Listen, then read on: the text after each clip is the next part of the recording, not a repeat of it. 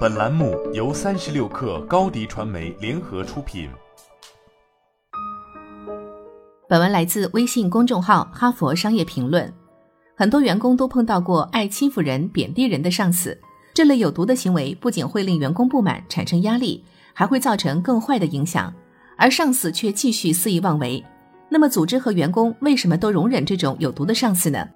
在前不久发表于《人事心理学》的一项研究中，我们考察了一种可能性：与有毒的上司发生冲突后，许多人倾向于发挥亚伯拉罕·林肯所说的“人类天性中善良的一面”，原谅对方的言行。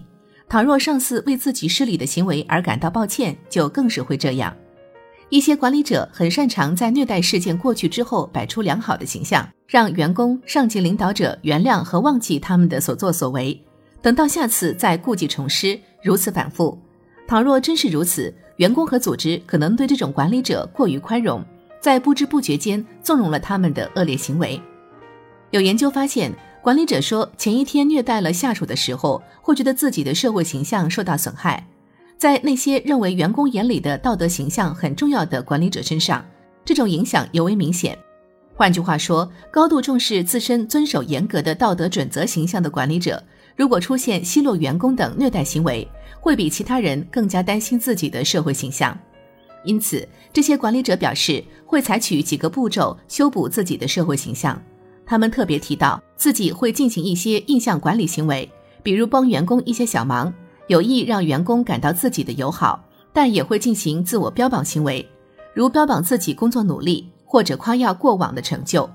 不过，这些管理者并不会进行真正能够弥补社会形象的行为，比如真诚的道歉。所以，即使这些虐待员工的管理者表面上显得体贴受到虐待的员工，但参与我们研究的管理者表示，他们的体贴行为只是浅薄的印象管理，并不会改变自己有问题的行为方式。他们关注的是通过讨好和自我标榜行为来掩盖恶劣行为，而不是真正改变有毒的行为本身。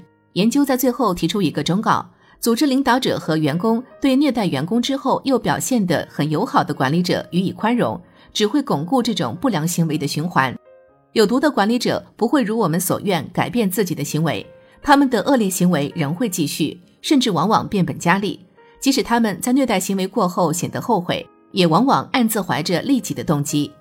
研究表明，组织领导者几乎无法打破这种管理者自我中心、操纵他人印象、行为不良的循环，充其量只能制定和坚持对不良管理行为零容忍的政策。即使管理者努力弥补自己的恶劣行为，也绝不姑息。重要的是处罚，而非宽容。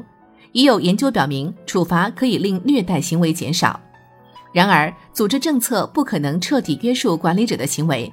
管理者是否善待员工，归根结底还是取决于自己。让出现不良行为的管理者真诚道歉、达成和解，是令其重建信誉、改变不良行为的唯一可持续的方法。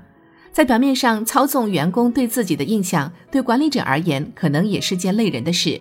因此，真诚的采取行动也很重要。行为不良的管理者最好的行动方案是在虐待行为造成的后果中反思自己的动机和行为。一些人建议管理者每天抽时间反思自己的动机，以便保持积极性。如果管理者每天抽时间坦诚地评价自己的行为和动机，并仔细思考自己的行为对下属的影响，就能在不良行为之后真正变得更友好，而不是假装友好。好了，本期节目就是这样，下期节目我们不见不散。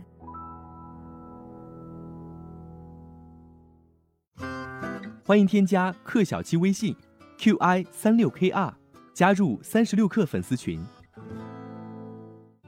高迪传媒祝大家新年快乐！广告宣传片拍摄制作，请关注微信公众号高迪传媒。